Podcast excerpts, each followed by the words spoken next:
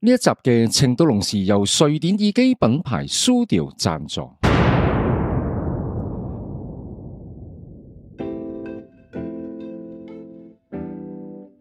同大家介紹一下 Sudio 最強推出嘅藍牙耳機 E Two。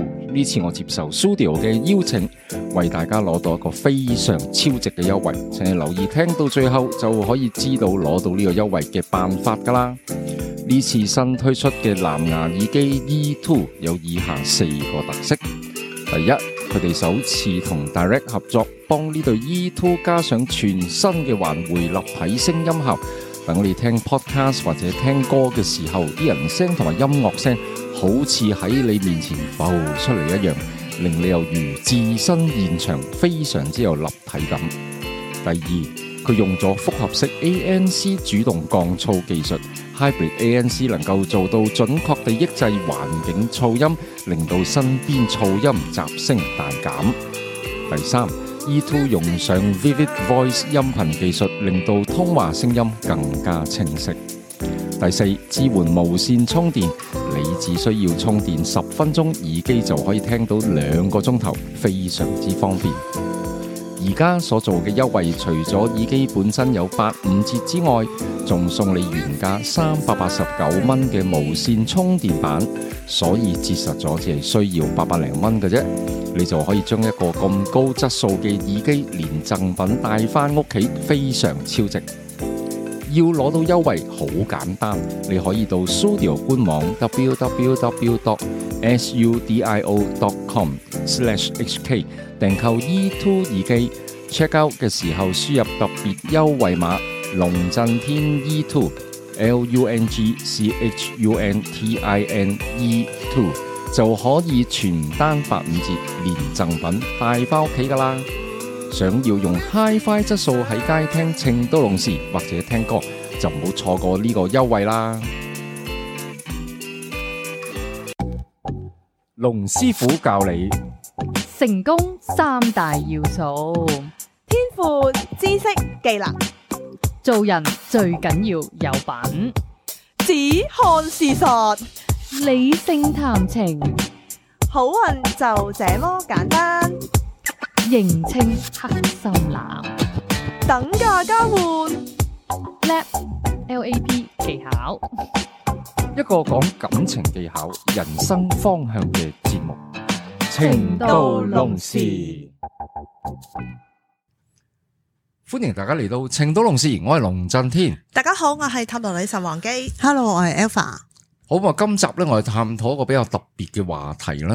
之前我唔知有冇講過，印象咧好似冇啊，呢個真係全新嘅啊話題。全新真係程度龍時開埠以嚟嘅， 自二零一二年開始錄過超過十年嘅節喂，目啊，一二年 噶啦，咁我都啊唔記得深入民間，咁啊都冇講過喎一二啊，係咩？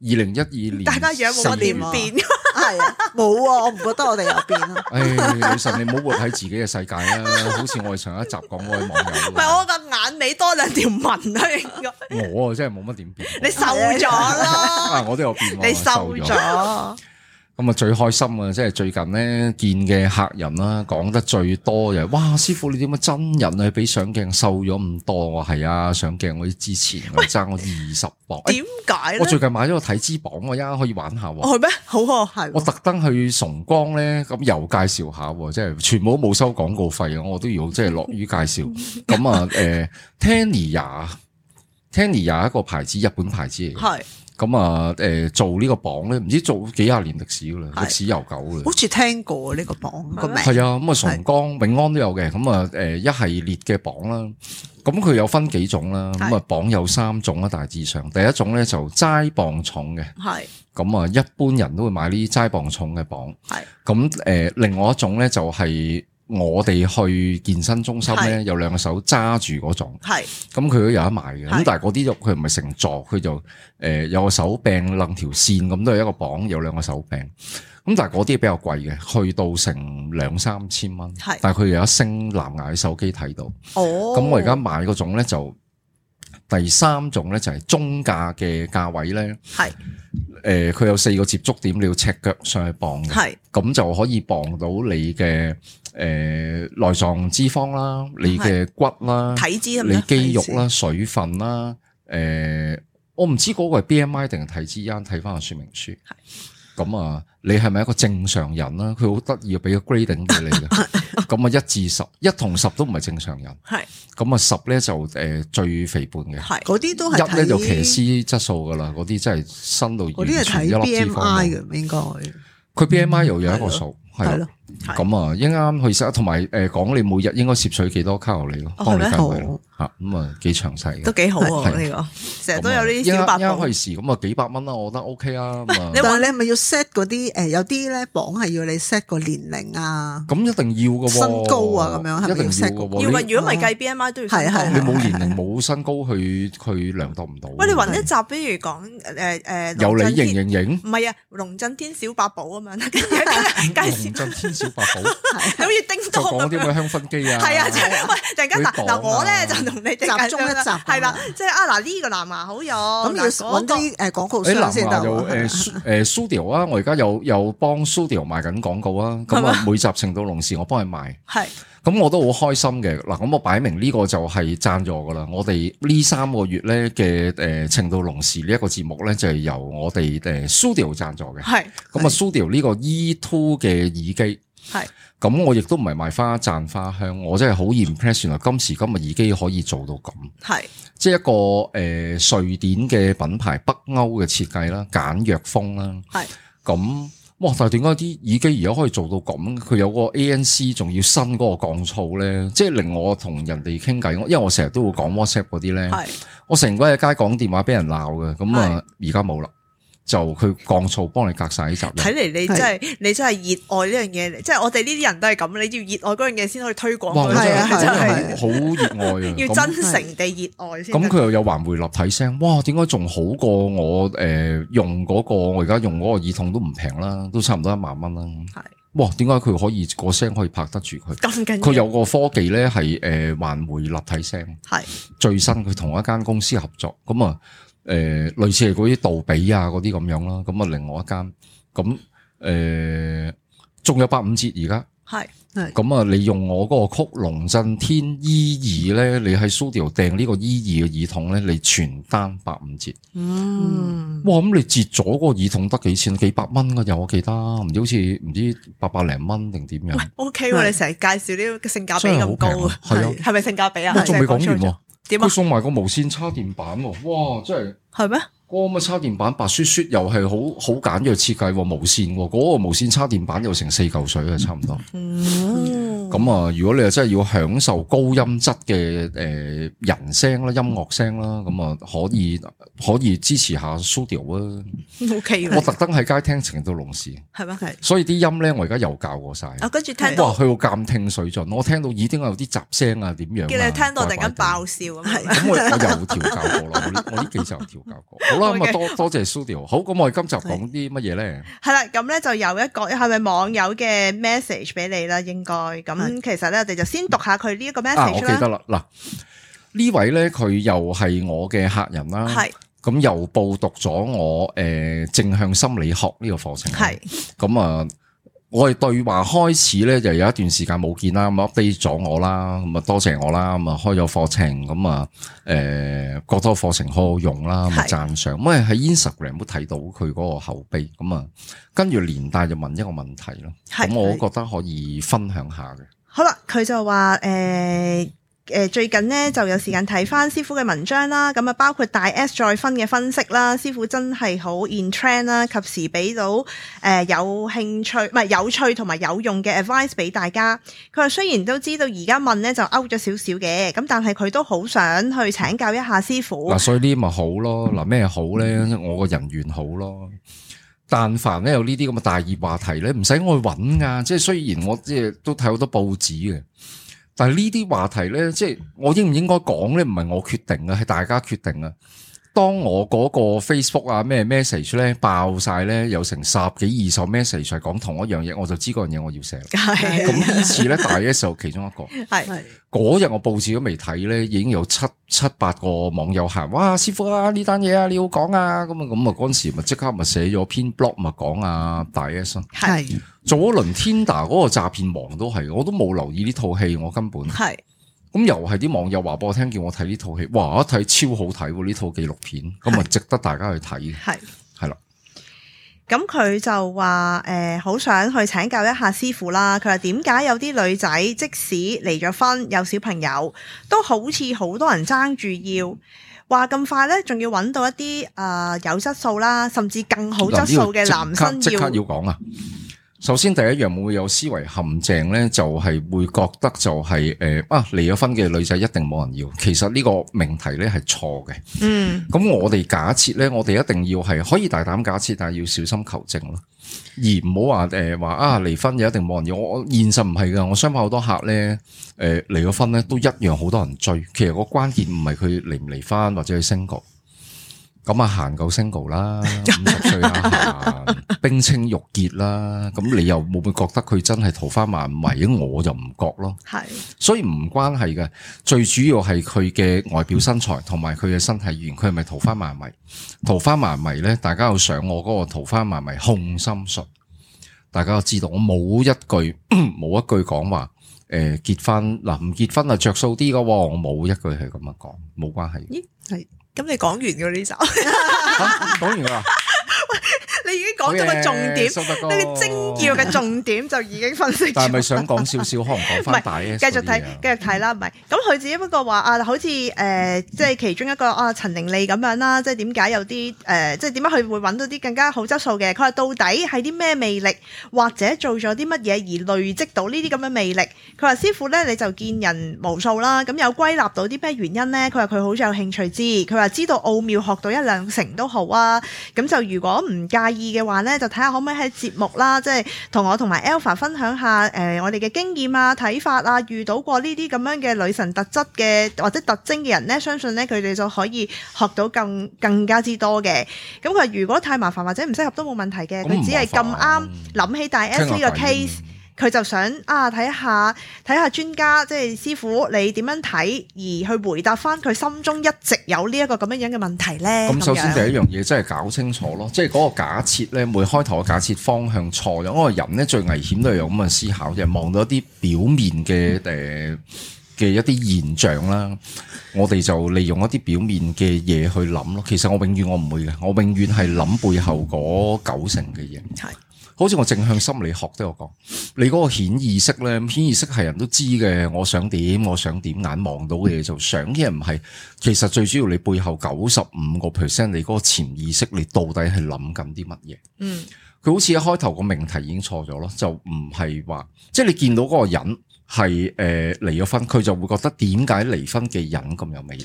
即係當佢然離婚會有佢自己影響，譬如會唔會有小朋友啊，或者個 status 佢都係不結過我諗咗婚啊佢嘅咁問題係想問啊，點解啲有啲人即使離咗婚，佢都能夠可以揾到一個更加好嘅人，又或者係即係咁同一都個可以 single 嘅係人其實係冇分別，係一冇分別嘅樣都係係冇身分別體語言、係外表、身只材吸係引。啊佢會覺得誒、呃而如果離咗婚，你有小朋友嘅時候，其實正常就有一個意思，就係有一啲冇咁方便啦，即係可能係顧慮會多咗，即係啊會哦冇咁方便會嘅，係啦，即係會啊顧慮多咗。會冇咁方便但係哦，點解即係就算喺呢個咁嘅情況下，嗰啲人依然都可以做到呃咁今時吸今引日呢？我覺咁得就樣冇乜大問題噶啦，因為我真係太多客人離咗婚咧，而可以再揾到另外一個人拍拖、結婚、再生仔都有嘅。係係咁誒、呃最主要即係自己嗰個年紀啦，第一，第二就係自己有冇做嘢吸引人嘅嘢啦。係第三，如果生個小朋友，咁佢個身形有冇走到樣呢？因為男仔好膚淺嘅，一開頭外表身材一定係一個入場券嚟嘅。係咁而第四呢，就係、離咗婚之後啦，個小朋友係跟自己啊，定係誒冇跟自己呢？不過我覺得咧係誒呢樣嘢唔係因為佢離咗婚而去揾到另外另外一即係另外一個更好或者係咩，而係喺佢結咗婚之後，佢亦都會去努力去保持自己係喺一個誒、呃良好嘅狀態咯，我覺得係，即係唔係唔係因為佢佢佢離婚，所以佢有有另一個咯，即係呢個唔係因果關係，我而覺係得而係佢不停咁樣係，其實都係 upgrade 緊佢自己，係啊，係啊，你先至會吸引到另外一又或者咁樣半咯，講係，佢結婚嘅時候咧，冇因為結婚而令自己撇咗。係啊，有係啲師奶就係咁，唔係好多師奶一結婚咧，係即係咁我想話坐定。我有個客咧，嗰陣時都係咁，唔知誒結婚八年啊，佢話佢話即係可以用自暴自棄去形容，即係唔係我講佢，係佢自己咁講。係即係哇！佢老公不止一次提佢，喂，好心你做咗運動啦，喂，你唔好暴飲暴食啦。哇！真係放假咧，應該女神啊係好清楚嘅，目無表情對住個電視，跟住就啊會女神拿住啲薯片啊、杯麵 啊。好似女神應該唔係咁，啊以如往果佢係咁，佢唔會咁嘅身形，咁 女神唔會係咁點好樣？嘅。以往嘅我啊 Alpha 就可肯能定有唔係咁嘅喂，以往嘅我有時候會咁啦，但係依家一定唔係咁噶啦。咁佢嗰啲咧，即係個長時間咁樣，嗱，我身形又走咗樣，咁啊自己又冇進步啦，又唔會出去啦，又即係乜都冇興趣啊，對呢個世界所有嘢冇興趣。係咁即係其實係好危險，所以我成日都鼓勵咧，女仔一定要有自己嘅工作，一定要有自己收入，自己一定要有個謀生能力，同埋一定要與時並進。係千祈唔好諗住結婚咧，就係人生嘅誒終結就完噶啦，咁樣唔係咁樣嘅。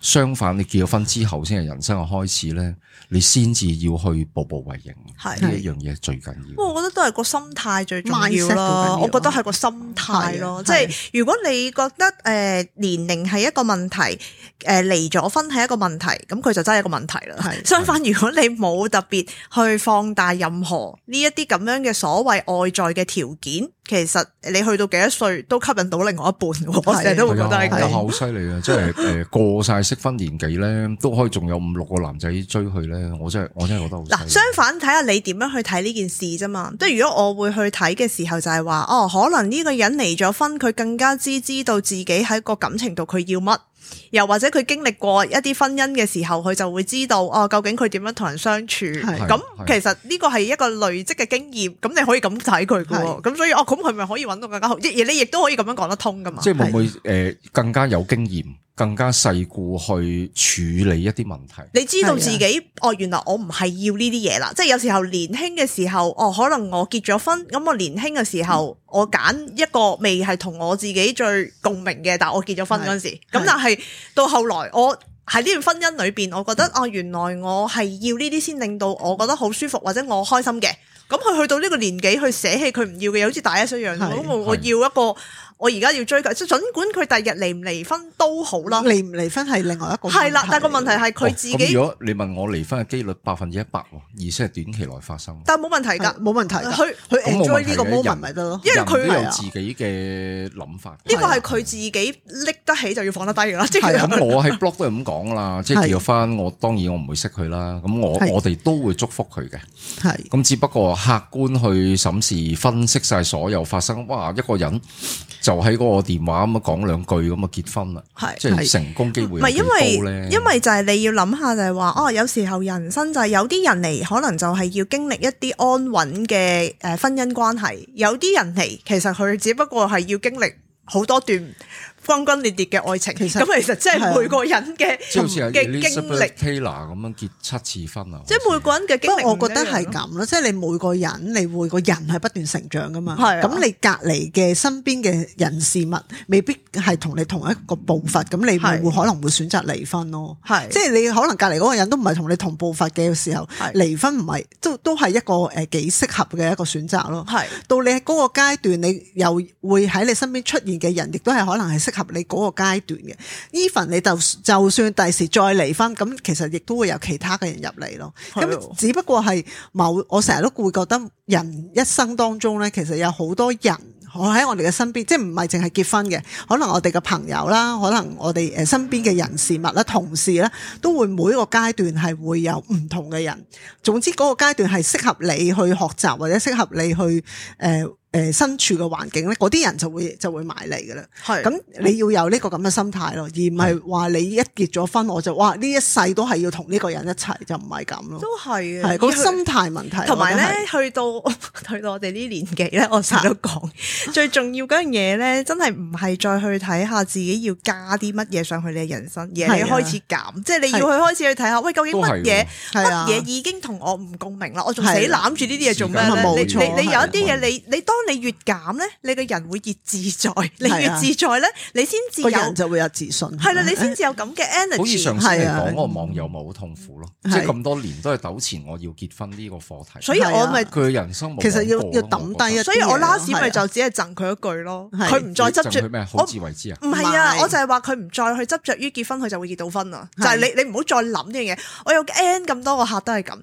成日都想要揾個人，成日想要揾個人。我成日都同佢講，我哋不如輕鬆啲去玩下先啦。你係可唔可以當佢練習下？你可唔可以即係唔好咁執着於一定一揾又要即刻要揾到嗯個啱？你反而個人輕鬆咧，你唔再諗呢單嘢咧。哦，係喎，幾好。佢佢通常就喺嗰啲 moment 識到噶啦。係冇錯，咁又啱喎，即係我過去好多客咧，真係無心插柳柳成蔭。係啊即係結咗婚之後咧，咁啊好多網客人都好有我心嘅，上嚟即係送餅卡，咁啊即係大家都會傾兩句啦。即係永遠佢係諗唔到啊！原來咁樣我就識咗我老公咯喎。咪係咯同埋我老公原來係咁嘅樣嘅喎，或者佢做咁嘅職業，佢之前從來佢冇諗過嘅。嗯，咁所以人都係 go with the flow 咧，隨遇而安就比較同好埋啲都想分享一個理論俾大家，即係咧人咧其實咧，誒、好似一個鐘擺咁，當嗯你好想要嘅時候咧，又會有一個反作用力。咁你諗下個，如果一個鐘擺，如果你彈得佢越遠嘅話，咁其實佢反翻過嚟咧係會越大力咯。咁直至到幾時會真係一個安穩嘅狀態咧，就去慢慢慢慢去調節咗自己啦。咁佢就會去翻中間嘅位置，嗯而中間呢個位置咧係最容易去吸引到我哋想要嘅嘢咯。不論你想要錢也好，誒、感情也好，婚姻也好，都係嗰段時間你會吸引到。所以點解就要回應翻頭先女神講啊？點解好多客誒、最輕鬆嘅時候會吸引到呢呢即係佢啱嘅對象出現咧？其實就係你個心態，當你誒、放得低，將件事去平穩翻嘅時候咧，咁嗰個 moment 咧就已經係你最誒、最容易得到你想要嘅嘢嗰個 moment 咯。因為佢處緊係一個良好嘅頻率嗯係裏啦邊啊嘛，冇錯你諗下，喂，係我係好輕鬆啊，我好自在啊，呢啲全部都係我好感恩啊，呢啲係全部都係高頻。你高頻你咪吸引啲好事咯，而係唔係哇點啊，我幾時有啊？哎呀，我啊卅歲啦，我成日啲客都話喂我啊卅歲啦，出年咁啊我點啊？即係睇下結快婚啦咁。係啦，咁廿九加一仲壓力大噶啦，我啲客都係咁樣嘅， 但嗰時候先開始啊，我想講係嗰啲嗰時先係人生係先啊最美好啊。係係啦，只不過就係自己個誒心態，自己個心態。所以嗯回應翻呢個網友，亦都係一樣，就係話你見小 S 好似四廿六歲嘛，係咁咁變相就係、哦，其實大 S，啊，大 S 係係係咁，你諗下去到呢啲咁嘅年紀，其實可能以以我哋而家呢個年代，其實就已經可能人生先啱啱開始， 係啊係咪先？係啊咁即係仲有仲有你當一半啦，好未？咁咁啊梗係好好去 enjoy 一下你嘅 life，我覺得呢樣嘢最重要係啊冇錯係嘅啊真係。係嗯，我喺度諗咧，點咧我其實我呢位客佢個潛意識佢有個妒忌心出現唔咗，係，嗯啊我所以覺得佢問呢個問題。佢唔咁我係又啊，覺得唔係嘅，佢又喺從冇佢文字之中感受唔到佢個妒忌心。佢冇，嘅，咁只不過佢係有少少諗唔明，又或者可能係，嗯不過佢唔係，佢啱啱結咗婚，佢佢話俾我聽，佢好似哦係結咗婚冇幾耐。咁可能佢係為佢身邊嘅朋友問咯，即係可能佢會覺得哦，點解我身邊嗰啲或人者佢純粹想了解啫。係咯係啊咁可能啊，大 S 呢個新聞就 trigger 到佢有呢個諗法。係喂，但係嗱，坦白說，即係我對大 S 呢個行動咧，我自身係欣賞嘅，其實我 都都欣賞嘅。其實好我多欣欣賞賞嘅嘅，我話都佢欣好果賞 斷啊！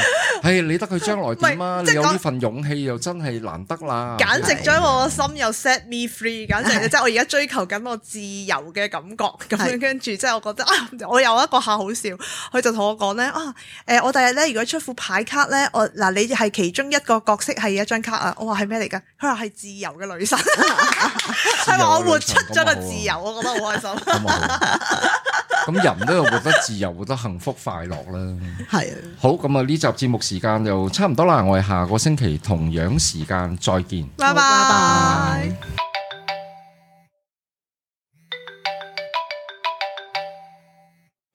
喂喂，點啊？係啊，個節目做完噶啦。哦，你想揾龍師傅睇一生運程啊？揾佢好簡單啫，請你記低以下所需號碼八。二零四零一零二，又或者 email 去 info at masters dot com dot hk。留意個 masters 係有 s 噶。咦，女神，咁如果大家想揾你，咁又點啊？如果想揾我睇塔羅嘅話，你可以打八一零零二二二九，又或者 email 去 wang z dot tarot at yahoo dot com dot hk。wang z 係 w a n g j i dot t a r o t at yahoo dot com dot hk。好，希望可以好快見到你啦。下一集情到濃時再見。